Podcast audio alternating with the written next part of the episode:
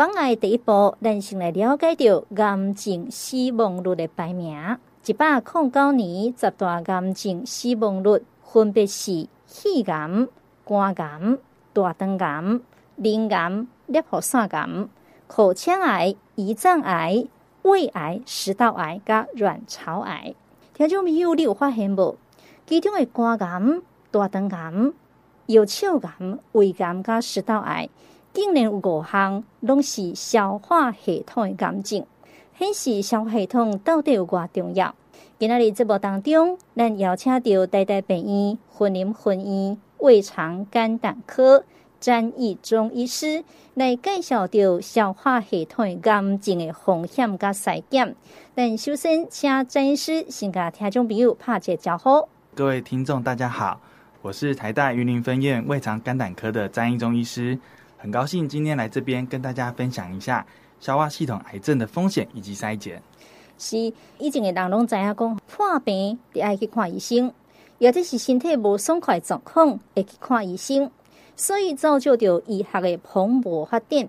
但是冇人想到，人敢一定爱等到破病才去看医生？有虾米方法会当预防破病，或者是互家己的破病的症状来减轻？咱首先特别来请教到詹医师，预防医学为什么这么重要？预防医学。跟这个筛检到底有什么关系？好的，预防医学的话，其实是一个很重要的概念。预防医学将疾病防治定为三段五级。初段的部分呢，是促进健康以及特殊的保护，达到健康的促进。中段呢，是早期诊断、早期治疗，主要重点会放在疾病的筛检。末段的部分呢，则是限制残障、复健、参与癌症以及慢性病的照护。那这部分呢，大家可能比较常听到的是处于初段跟中段的部分，也就是健康的促进以及疾病的筛检。今天我们的主题就会大部分放在疾病的筛检的部分，与大家做一个分享。那在这边，我想请问一下主持人，有听过预防医学吗？呃，我比较了解的是预防胜于治疗。对，这是预防医学一个很重要的概念。那我想我就用最近就是大家很关心的新冠肺炎来当做一个举例好了。像我们一般常听到的戴口罩、酒精消毒环境以及洗手的部分呢，是属于初段的预防，也就是健康的促进。那如果是针对比较危险的族群，或者是有相关症状的患者，那我们做一个疾病的筛检的话，是属于初段的预防疾病的筛检，希望能够早期的发现这些可能有得病的病人，那做进一步的治疗。最后面呢，就是第三段，对于已经得病的病人，我们给予良好的药物，那让他能够减少疾病造成的伤害，甚至在住院的期间呢，帮助他恢复健康，恢复以往的功能，减少疾病造成的不良影响。那这是属于第三段的部分。一般民众常遇到的应该是前面两段，第三段比较像是医院医师在做的一些就是工作这样子。那这边再请教一下主持人。我们刚刚讲到疾病的筛检嘛，最近应该大家都一直有听到这个是癌症的筛检。其实从以前到现在，我们的国家都不留余力的在推动。那请问主持人有没有听过四癌筛检呢？当然有啊，我们的政府一直在推四癌筛检。你在听众朋友，我可以走不？这四癌筛检哦，其实也蛮急。嗯，没错，因为我们的政府其实很照顾我们人民的健康，那希望借由这个癌症的筛检，能够达到一个有效的早期防治、早期治疗。那并且呢，可以让呃所谓的就是死亡率以及存活率，死亡率下降，存活率能够有改善这样子。那想问一下主持人，这四癌筛检里面，你有参加过哪一项吗？除了口腔癌跟大便潜血检查没有，其他都有。好的，那其实我们的四癌筛检大概是有四个主题。主要第一个是大肠癌，第二个是口腔癌，第三个是子宫颈癌，第四个是乳癌。那刚刚主持人有提到，他有参加过一些部分的筛检。那我这边还是帮大家再提一下详细的内容的部分。第一个大肠癌的部分呢，则是以大便潜血的检查为主，主要筛检的对象是五十岁以上未满七十五岁的民众。两年一次做一个大便潜血的检查，那如果潜血有阳性反应的话，会建议大家做进一步的大肠镜检查。那我们的政府在推动之后呢，发现用这样的检查方式已经降低了大肠癌二十三 percent 的死亡率。第二个部分呢是口腔癌，口腔癌的部分呢主要是针对有嚼槟榔以及吸烟的患者，大部分是三十岁以上的。那原住民的部分呢是十八岁以上，建议是两年做一次口腔黏膜的检查。这样的检查呢，其实是可以有效降低角槟榔吸烟患者男性二十六%的死亡风险。第三个部分呢是子宫颈癌，针对的呢是三十岁以上的妇女，建议每三年一次。那这样的筛检可以使子宫颈癌的死亡率降低约七十 percent。最后面的是乳房 X 光的摄影，针对的对象呢是四十五岁到六十九岁的妇女。那四十岁到四十二岁的女性呢，如果她有二等亲，曾经患有乳癌的话，也是一样可以提供筛检的。那筛检的频率是每两年一次。经过这样的筛检呢，可以降低四十一 percent 乳癌的死亡率。其实从中间我们就可以知道，其实。经过一个良好的筛检，可以达到很多的成效，那让死亡率有个明显的下降，也促进民众的健康。是，所以这个预防医学跟这个筛检是非常的重要。其实，在台湾，每四分三十一秒都有一个人得到癌症，但是真幸运的，就亲像詹医师讲的，这四种的癌症拿来做筛检，是当来早期来发现，所以这筛检真是是非常的重要。继续咱要过来请教着詹医师吼，早期的这个消化道的癌症其实无什么症状啦，有多几挂人有可能是癌症高风险的族群。好的，那关于这个问题呢，其实我们要针对不同的器官做一个不一样的一个说明。那其实这边的话，因为前面我们已经先提了大肠癌以及口腔癌的部分，那我这边就先从没有提到的部分开始讲起。那我想第一个讲的应该是食道癌的部分。其实，在以前的话，呃，曾经有一个很有名的名人，是一个呃汽车的一个 CEO。那他的话，因为食道癌的部分就已经离开我们一段时间了。那时候可能因为媒体有比较多的一个报道这样的相关议题，所以大家也比较重视。但近几年可能这样的情况，呃，也许已经没有名人因为这样的原因离开我们，所以这个议题可能又稍微被忽略了一下。那我想今天就跟大家先从食道癌开始谈起好了。那食道癌的部分呢，其实可以分为两种啦，一个是鳞状上皮癌，另外一个是腺癌。那它所产生的原因是有点稍微不一样的，共同的风险因子大部分都是有吸烟、喝酒、嚼槟榔，或者是饮用过烫的食物，或者是汤饮品。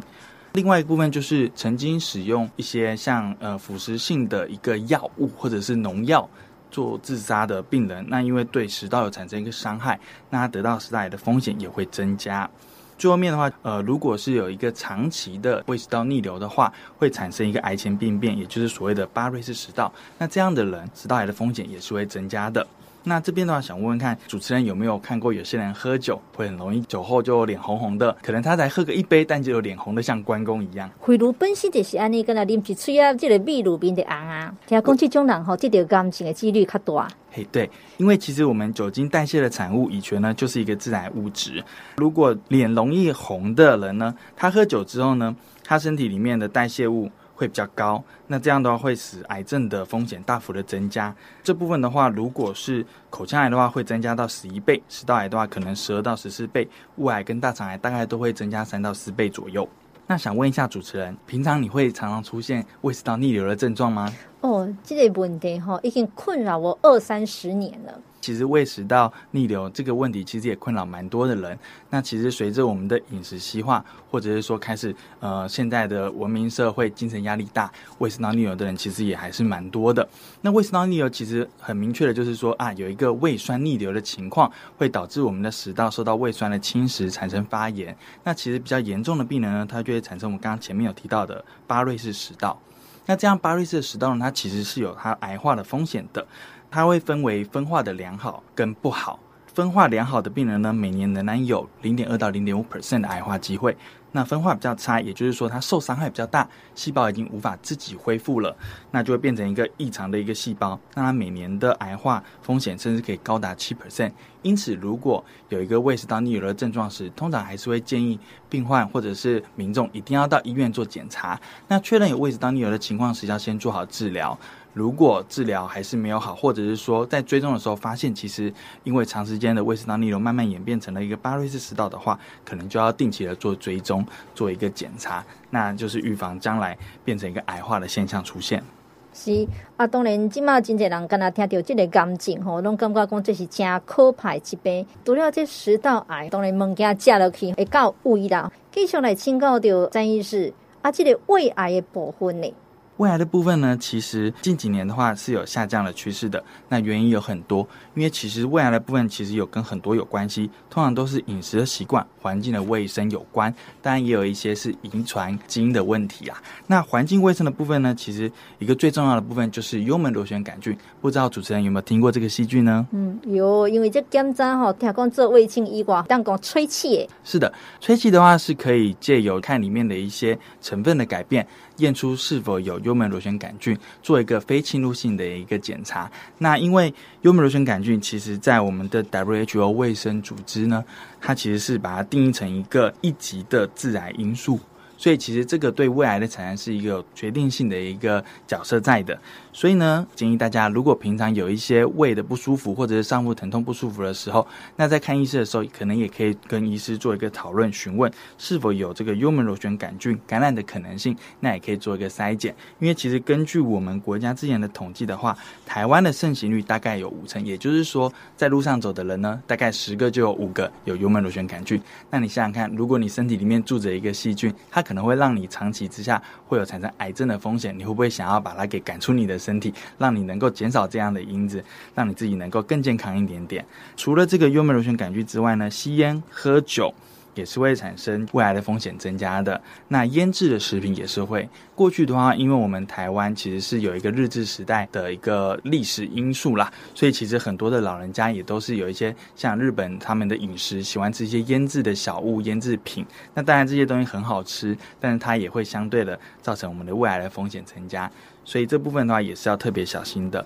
那当然，比如说有些人呢，他平常因为肚子痛不舒服。曾经做过胃镜，有发现有胃炎，甚至已经出现一些胃的一个病变的话，那也记得要跟医师讨论如何追踪，因为一旦有出现一些病变的话，它的风险会增加的。是，那像这种胃癌呀、它有没有什么可以筛检的？就嘛毛公抽血就可以测癌指数，这到底有真卡不？好的，其实呃，我们的癌症指标有很多种，那跟胃有关的也不少，但其实这些癌症指标呢，在正常一般良性的疾病也是会上升，所以我们只能说它可以当个参考啦，但它并不是一个绝对的一个指标。所以其实我们也很常遇到民众，他去做健康检查，抽了一些癌症指标，说啊，医师我我这个有高，我想要做进一步的检查。那我觉得，呃，站在一个疾病预防跟筛检的立场，当然没问题，我们可以进一步的做检查。但是如果检查没有发现东西的话，也请各位民众不要太紧张，这也有可能是你可能胃发炎或者一些其他良性的疾病所造成的。当然就是如果你下一次在做健检的时候，又有在抽这些指标，又有高的话，可能还是要再跟你的医师讨论。不代表说你高就一定有问题，那也不代表你低就没问题。一切还是要以临床的症状为主啦。那当然这边也提到一个叫做 CA 七二四的一个癌症指标，其实这也是最近蛮多人因为健检，然后就是这个指数有稍微异常来做检查。那当然，其实这个指标的话，它在癌症的病人上面的确是会上升的，但其实在一些良性的疾病啊，比如说像胰脏发炎。女性的话，可能是卵巢的疾病，那或者是乳房的疾病，甚至是就是大家的一些良性不分男女胃肠道的一个异常的话，它也都会有上升。但这些上升的话，不代表一定就是有癌症。那我觉得，如果在做健康检查时有抽了这个项目，发现有异常的话，那当然都是要到肠胃科的门诊跟医师做进一步的讨论，看看是不是要拍一些相对应的检查。是，其中胃癌的检查，除了供胃镜以外，有没有其他的检查方式？其实基本上胃癌的话，过去的话其实是用一些影像的摄影，但以目前来讲的话，都是以内视镜为主。那我知道大家可能听到都会觉得说，哇，好害怕，要吞一根管子进去，有时候可能会很担心管子啊进去的时候会不舒服、恶心、想吐。但其实现在的话，在做胃镜的时候啦。也都会喷一些局部的麻醉药，那甚至有些地方也都会有一个麻醉的方式，让民众能够有更好的一个检查经验。所以这部分呢，也就请民众不用太担心。那如果是真的是比较紧张、容易害怕的病人的话，可以跟医师讨论选择一个麻醉的一个检查。那如果是觉得说自己的还可以接受，也可以跟医师讨论看看，用一个一般的方式清醒的做检查这样子。其他的话，如果是单纯用抽血的话，并没有做一个诊断啦，所以变成说它都只是一个提供你一个参考，可能会说如果某个数值特别高的话，你可能会怀疑，但是真的要确诊的话，可能还是要做内视镜检查。但是用来筛检的话，可能会是一个呃过度的一个方式啦。为什么？因为其实如果你真的要做良好的筛检，你可能是针对所有的民众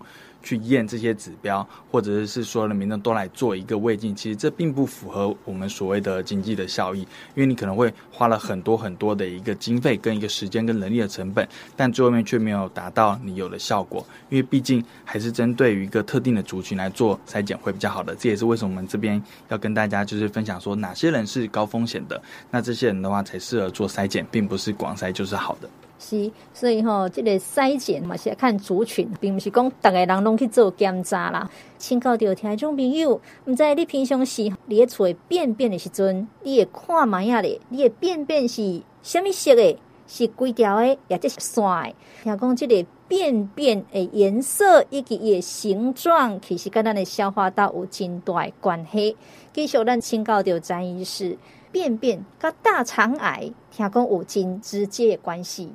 好的，回答主持人的问题。其实呢，大便的话里面藏有很多的小秘密。为什么会这么说呢？不知道各位听众平常时是否有关心过自己的大便是长什么样子的？是很长一条，还是很细一条？是很短的、很硬的，还是软软散散的？那大便的部分呢？这边我们会跟大家提一下，如果你的大便在大完之后出现血的话，那可能这是一个警讯。有可能呢，它单纯只是一个痔疮出血，那可能就是你的大便是很硬的，外面有一点血粘在上面。但也有可能你是大便里面夹杂着一些血，那它就有可能会是一个大肠癌早期的一个表现。因此，血便是一个非常非常重要的一个警讯。那其他部分呢，还有包括细细的大便。为什么说细细的大便呢？你就想象这个你的肠道。因为有肿瘤的关系，它会变得比较狭窄。那你大便过去的时候，它就变挤成一个长条状，有点像你从挤牙膏一样，把它挤得细细长长的。那这样的话，就代表里面可能有其他的病灶。那我们就要建议做进一步的一个检查，看是不是有其他的问题。那最后面呢，会提到一个就是所谓的里脊厚重，不知道有没有一些听众。有时候会有一些感觉，就是嗯，我怎么好像上完厕所之后，好像还有一点东西还想上的感觉，好想再蹲一下看看会不会有什么东西出来。其实这样的话，当然有时候可能是其他的原因造成的，但是我们要小心的是，会不会其实你已经长了一个肿瘤在你的直肠那边。不断的刺激着你的肠道，让你一直有想排便的感觉，但却又排不干净。因此呢，以上这些症状的话，就要建议大家一定要到肠胃科的门诊来跟医师做进一步的讨论，因为这样的讨论也许能够帮助你早期发现大肠癌，那早期做一个治疗，无论是做内视镜的切除，或者是做手术的切除，都能够达到一个比较好的一个预后。所以这边的话，我们就来提提大肠癌的部分。大肠癌呢，基本上它有一些风险因子，第一个就是年纪。因为这是一个长时间累积下来的，随着年纪的增加，把一些不良的因子或者是细胞的一个造成的破坏累积下来，桌面就会形成所谓的癌细胞及癌化的组织。第二个话是肥胖，接着呢就是所谓的饮食的部分，比如说过多的红肉或者是较少纤维的饮食的部分，也都会增加大肠癌的风险。除此之外呢，吸烟也会增加三倍罹患大肠癌的几率。这是因为呢，我们吸烟时会有一些尼古丁的燃烧，产生大量的致癌物。那最后面要提到的是家族病史的部分。如果您的亲人呢，有人是罹患大肠癌的话，那你的机会会是其他人的二到五倍，因此你要特别的小心。那甚至需要提早的做一个筛检做检查。那当然就是说，呃，有时候有一些维生素的缺乏也会导致啦，像维生素 A 啊什么其他的。所以其实这告诉我们，无论什么样的情形，无论什么样的饮食，都会有可能影响到我们的肠道，增加癌症的风险。所以均衡的饮食是很重要的，不要偏颇于说吃过多的肉啊，或者是说少纤维不吃青菜这样子。但其实这边的话，呃，还是要给大家一个观念，即便你在养生。还是有可能产生大肠癌，所以这时候一些危险的症状就是你最好的保护自己的方式。那一个良好的筛检也能够帮助你自己及早发现你自己身体的一个警讯。这样子，为什么会这么说呢？因为其实我们在呃临床上的食物也是会发现，有一些患者像是可能他可能是一个出家人。他平常也都很小心，饮食也都很清淡，也可能都是以青菜为主，但他们还是有得到大肠癌。那他们也没有一些奇怪特别的一个家族病史啦，所以就变成说，无论再小心、再谨慎、再养生的人，还是要注意这些，不要觉得说啊，我都是吃得很健康，我都是青菜啊，我也很少吃肉啊，那我大便软一点没关系，我们大便出了一点血，可能就是我少喝水、便秘而已，我不大可能得到大肠癌。那以上这些都还是要就是时时的提醒自己放在心中，只要发现一有不对劲时，都还是可以到门诊跟医师做进一步的讨论跟咨询的。是，其实这大肠癌假是不分讲你到底是吃什么物件啦？有没有什么方式可以自我来检测？检测的方式可能比较困难，因为如果你说平常你摸自己的肚子就摸到肿块，可能那也都已经很晚期了。这并不是属于我们这边的早期筛检跟发现。所以如果真的要给各位听众一个建议的话，我还是会回到最初的观察自己的大便。如果你的大便非常的细，或者是说你大便会有出现一些血丝或者有带血的话，那这就是一个很好的警讯。如果平常没有看到血，大便还好的话，那在五十岁以上的民众也是建议大家要去参加我们的四癌筛检，也就是两年做一次大便潜血反应。如果是阳性反应的话，代表你是一个高危险的族群。那这样的人呢，去接受大肠镜的检查，每二十个里面其实就有一个是癌症在里面，所以不要忘记这个是一个很重要的地方。是，所以讲来讲去吼，这个筛检也是真重要啦。讲到这个大肠癌，咱煞来要来讲什么？要来讲到这个肝癌。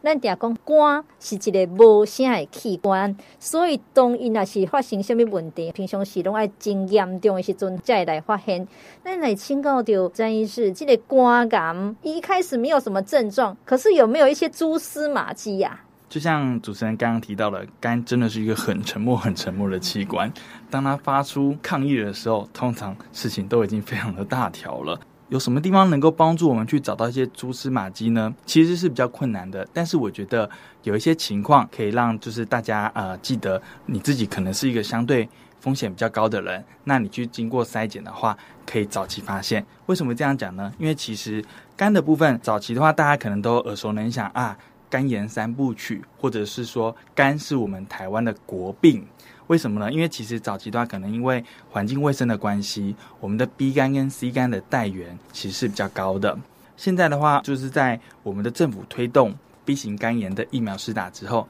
其实呢，我们的带原率其实有在下降的，发生率也是有明显的下降。那 C 肝呢，在近期也是一样，政府的政策不断的推动筛检以及治疗 C 肝，有一个很好的药物之后，其实慢慢的也都已经减少了。但是呢，以前这些得到的人呢，或者是得到有在做药物控制的人呢，那这些人其实。造成肝癌或者是肝硬化的风险还是有的，所以这边也提醒大家，如果曾经你是有 C 肝，但后来治疗了，你还是要小心你的肝脏会不会有可能将来还是会产生肝癌的情况。那如果你是 B 肝的患者的话，那你要定期的做追踪，所以这边的蛛丝马迹反而会变得说，它可能是无声无息，没有任何的症状。但是当你是 B 型肝炎或者是 C 型肝炎的患者的时候，那你可能就要定期的在肠胃科的门诊追踪，可能每半年到一年要做一个超音波的检查。那超音波可以发现，就是一些病灶，有病灶的时候，可能在做进一步的一个，像可能电脑断层更高阶的一个影像去做进一步的一个分析。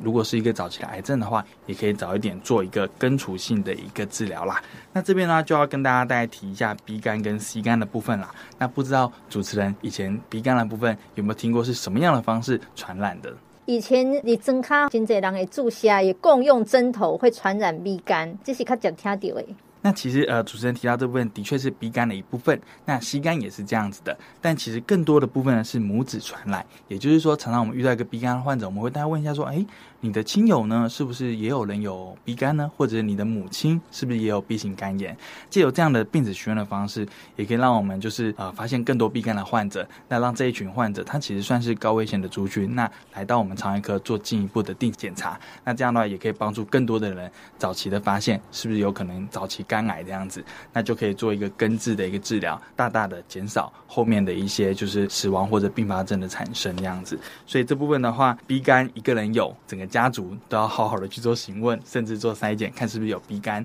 那 C 肝也是。那其实呢，目前我们借由单纯的超音波检查的话，是可以发现四十五 percent 左右的一个早期的肝癌细胞。如果搭配另外一个血液的检查的话，也就是胎儿蛋白，借由这个胎儿蛋白的辅助的话，我们的敏感率可以到达六成多。所以借由这样的方式的话，其实也是可以到达一个就是早期筛检、早期发现的一个目的啦。那当然，随着呃科技的进步，还有一些新的一些抽血的一个指标也慢慢的出来。可以帮助我们做一个更好的一个检查跟筛检。那这部分的话，就可能就是如果有需要的听众，再到我们的门诊跟医师做讨论。呃，除了这米肝跟西干哈，今嘛真流行一个名词叫做脂肪肝。嗯，这脂肪肝哈，对于让你心态肝有什么影响？它会像 B 肝跟 C 肝这么严重吗？脂肪肝的话，它其实主要还是一个代谢异常所造成的。那其实很长的是。酒精就是喝酒、酗酒的人导致的一个脂肪肝的一个部分啦。那当然，另外一部分就是文明病的部分，因为其实现在的饮食逐渐西化，可能习惯了大鱼大肉啊、高粱厚味啊，一下子和牛啊，一下又是什么各种好吃的东西，那其实脂肪都会慢慢的堆积在我们的肝脏里面。所以这部分的话，脂肪肝其实一开始它并不会增加产生一个肝癌的风险，但是脂肪肝到最后面变成肝硬化的时候。那就会增加肝癌的风险，所以这边的话，我们建议是说，如果呢，一旦你被医师诊断说你可能有脂肪肝的话，先做一个生活形态上的一个调整。并且饮食上要小心，并且可能适度的运动或者是减重，那这样的方式可以帮我们的脂肪肝是不是能够有一个进步，有一个改善？但是如果你没有去理它，那脂肪肝长期久了产生肝硬化之后呢，那你可能就要像刚刚前面提到的 B 肝、C 肝一样，要定期的做追踪，因为当你达到硬化时，你的肝癌的风险就会开始增加了。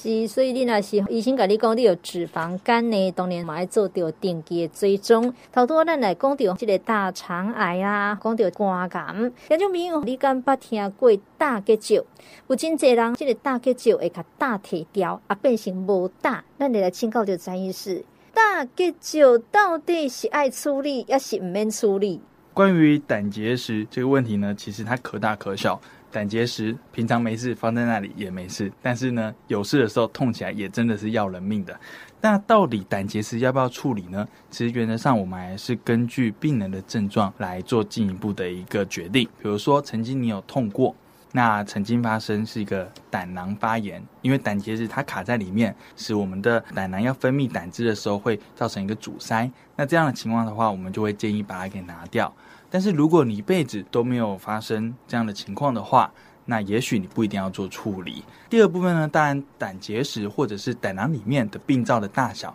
也是一个很重要的一个我们考虑的点。比如说，如果今天你在胆囊里面有看到一个大概是一公分的东西，诶，不确定是石头还是什么，或者它可能是息肉，那这样的话我们也会建议你拿掉，因为其实呢，随着它越大的话，癌化的风险也会增加。那单纯只考虑到胆结石的话，呃，如果是非常担心的一个民众的话，拿掉也没有不可。为什么？因为你留着它，其实石头在里面，长期也会让我们的胆囊发炎。那发炎久了，就可能会让细胞产生一些癌化的现象。所以其实也有一些研究指出，如果你有胆结石的话，你可能经过二十年，你的癌症风险就会开始增加，甚至呢，你会因为胆囊癌死亡的风险也会不断的提高。所以这边的话，必须每一个人的情况不同，那跟医师在做进一步的讨论。那大家可能会提到，像刚刚主持人讲的啊，那没胆怎么办呢？放心，没胆的话，并不会让你感到害怕。反而是会让你造成可能是饮食上的一个不习惯，因为胆的话，其实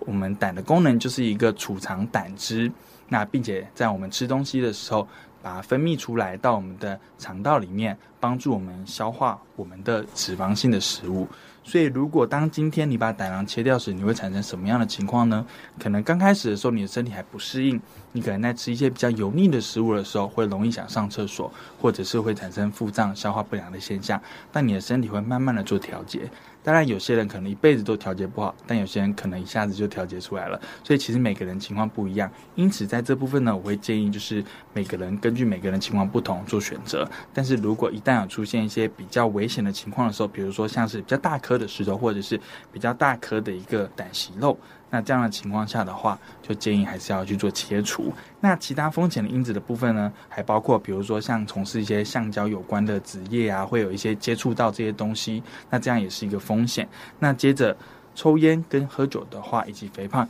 也多多少少会增加胆囊癌的风险。所以因此这边也是我们平常是要注意到的。关于这个胆囊结石或者是胆囊癌，平常该怎么办呢？应该是说，当你有一个右上腹的疼痛不舒服的时候。都建议到我们的肠胃科门诊来，那跟医师做一个咨询跟讨论，甚至进一步的排超音波做一个检查。那如果你是已经有胆结石的患者的话，那该怎么办呢？其实我们也是建议说，大概是呃半年到一年呐、当然，随着追踪越久，如果都没有变化，也可以慢慢的延长做一个追踪。因为有时候可能一开始以为是石头，慢慢的变大，发现哎好像不只是石头这么单纯。那你有在定期追踪的话，有变化的时候，医师也可以进一步的帮你安排一些检查。那这些检查就可以有机会帮助你早期发现这些可能是癌症的一个疾病或者癌前病变，那尽快的做处理，那预防它往更就是不好的地方去演变，那造成就是难以挽回的一个局面这样子。是，其实吼，真济这个检查拢会当搞到超音波啦。但是有一个癌症搞超音波，不见得说扫得出来是虾米。咱常常咧讲的癌王，就是这个腰鞘癌。听讲这个腰鞘癌搞超音波要来扫，嘛无遐尔好扫呢。啊，那既然安尼吼，这腰鞘癌毋知要哪来检查呢？或者是讲，伊有虾米症状会当互咱知影讲，诶，这可能是腰鞘有问题啊。主持人讲的非常的好，其实这个胰脏癌也是我们肠胃科医师心中的痛。为什么？因为超音波很多东西可以看，但也有很多东西不能看，尤其是这个胰脏的部分，因为它其实是在我们的后腹腔比较的深，那它前面又有胃。常常胃会有一些空气或什么的，或者是肠子又飘到它的上面，会挡住我们的胰脏，所以常常我们在看胰脏的时候，都只能看到它的一个部分。那有一部分没看到的话，有时候那里长的东西，的确是我们会忽略掉的地方。那刚刚主持人有提到说，那胰脏到底有没有什么样的症状，什么临床上的表现，让我们提早发现它呢？这里必须跟大家很遗憾的讲，可能真的没有。因为通常发现的时候都已经有点来不及了，这也就是为什么胰脏癌是让大家这么可怕、这么恐惧的一个一个疾病。这样子，它是肠胃科医师心中的痛。那这边还是有一些地方可以让我们有一点点蛛丝马迹啦。第一个话就是说，其实有时候胰脏癌啊，它在发生的前两年前，可能会出现一个血糖的异常。可能说你原本是糖尿病的患者，其实控制的都好好的，饮食也都非常的控制，血糖都维持得很好，没有什么变化。但突然之间，你的血糖变得很高，很难控制，需要加很多的药物。即便你饮食做了调整，还是没办法控制得很好。那有四成的病人，其实最后面是胰脏癌这样子。当然，就是另外一个情况是恶病质啊，也就是说体重的减轻、肌肉的流失啊。那这些症状的话，可能大部分的癌症也都会有这样的情况。可是胰脏癌它表现出来会更早一些些，甚至比其他癌症早好几个月，甚至一年出现。那随着胰脏癌慢慢的进展，或者是它肿瘤越长越大时，也会出现一些上腹疼痛、背痛。那压迫到旁边的器官，比如说像是压迫到我们的胆道的时候，也会出现黄疸、食欲不振。腹泻的情况，那这边呢，其实有出现这些症状时，通常都已经有一定的大小了，所以就已经比较不算是早期的筛检跟一个预防了，所以这边其实真的是。比较没有办法做到一个很好的一个筛检，早期的防治这样子。但其实胰脏癌还是有一些风险的因子，我们这边也可以跟大家提一下。主要就是说，第一个是慢性胰脏发炎，就像我们前面一直提到一个概念，假设你有一个器官、一个组织不断的在发炎的话，它都会增加癌化的风险。那慢性的胰脏炎有很多原因，有可能是自体免疫疾病，也有可能是喝酒造成的。所以如果呢，你担心你自己，有可能将来会有胰脏癌的话，你就要先从不要得到慢性胰脏炎着手。如果是一些自体免疫疾病，那个是先天的没有办法。但是喝酒的这部分就是要大家特别小心的。如果很喜欢喝酒的人，可能还是要注意一下，慢慢的把酒戒掉，然后喝少一点点，不然胰脏发炎久了，它就会产生癌化的情况。那其他的话还包括抽烟跟肥胖啦。当然特别的就是提到说，其实有一些胰脏癌是有家族病史的。甚至说有一些人，他比较容易长息肉，长在大肠那边，那这一群人里面，他也比较容易得到胰脏癌。所以如果有这样的一个家族病史的患者的话，也要特别小心。如果有上腹疼痛的时候，也要到肠胃科医师这边来做一个咨询跟讨论。可能有需要的话，进一步做一个呃影像的检查。初步的话，可能当然就是可以用超音波看，但是如果超音波并没有办法看得很清楚，可能有被挡到的话，可能可以进一步的用电脑断层或者是核磁共振做进一步的检查。当然，因为随着我们现在就是科技的进步啊，内视镜的检查也越来越丰富，甚至可以用内视镜的超音波来帮忙做一个就是筛检或者做检查。针对一个小于两公分的胰脏的一个肿瘤的话，它的敏感性是很高的。所以这部分的话，如果真的是有担心的民众，也欢迎到我们肠胃科的门诊跟医师讨论，来进一步安排一些检查。是讲到这个腰鞘癌嘛，呃，咱进行驻泰代表李应元，伊嘛是咱电台发起人，哈，当初是新闻的报道讲伊是得到腰鞘癌，但是伊过身了后呢，新闻报道其实伊是得到这个夫妇癌，哦，这回路感觉这个名实在足歹念的啦。听众朋友，你敢知啊？这夫妇癌到底是伫叨位？诶，回头我们知影咧，等下等下请教这个詹医师来讲一下，伊是甲大有关系，也是甲胰脏有关系。而且胡腹癌听讲，伊的几率非常非常的小。哦，其实胡腹这个地方呢，它是一个交通的枢纽，你就想象就像是河的交界口一样。那为什么讲河呢？其实我们可以想，胡腹它就是一个开关。那它后面连接两个地方，一个连接的是胆道，另外一个连接的是胰管。那胰管的话就是胰脏这部分，胆道的话就是连到肝脏那边去。那跟胆囊是有点关联性的。那它的话开口的话，只是在我们的十二指肠。所以就如刚刚主持人讲到，诶，它就在这个各个器官的中间一个枢纽的位置，它到底是跟胆道有关呢，还是跟胰脏有关呢，还是跟肠道比较有关联性呢？那其实并没有一个定论啦。但目前有些学家会认为说，可能跟肠道有一点关联性，但是跟胰脏的关联性也是不低的。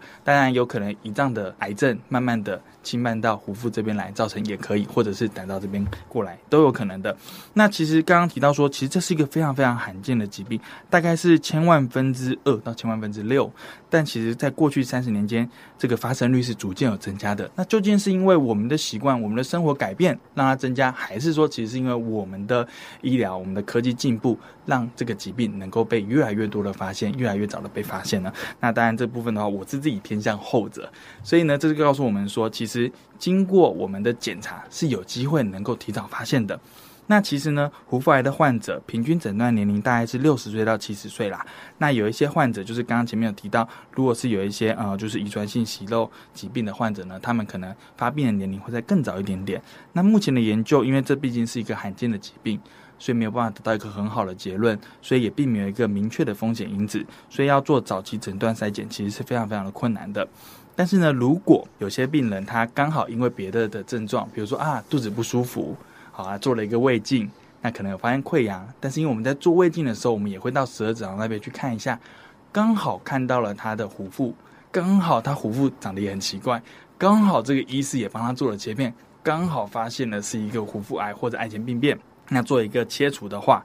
那他的愈后会变得非常非常的好。但是如果这病人是非常的不幸，他可能平常也还好，那可能或者是可以很能忍耐的人，肚子痛啊，没关系，休息一下，诶，就好了，也就没事。那到最后面是吃东西已经吃不下了，可能都整个胃肠阻塞了啊，恶心呕吐，体重也减轻了，才发现是一个很大的胡腹癌，甚至长到已经阻塞了我们的肠道的话，那这样的病人他无法切除，那基本上平均的存活期限大概就是只有四到六个月而已，那这样就非常的可惜。所以呢，这边的话，我们就要大概提一下胡腹癌它临床的表现是什么。其实它就跟前面提到了很多的消化系统癌症一样，在初期的时候，其实都是没有什么明显的症状的，除非是刚好做了胃镜，刚好看到，不然是很难发现的。但随着它越长越大，越长越大，我们刚刚提到它是一个交汇的一个枢纽，它就像一个开关，一个守门员。如果它很大，它把这个门口堵住了，那什么东西都出不来的话，我们刚刚讲到胆道就会造成阻塞。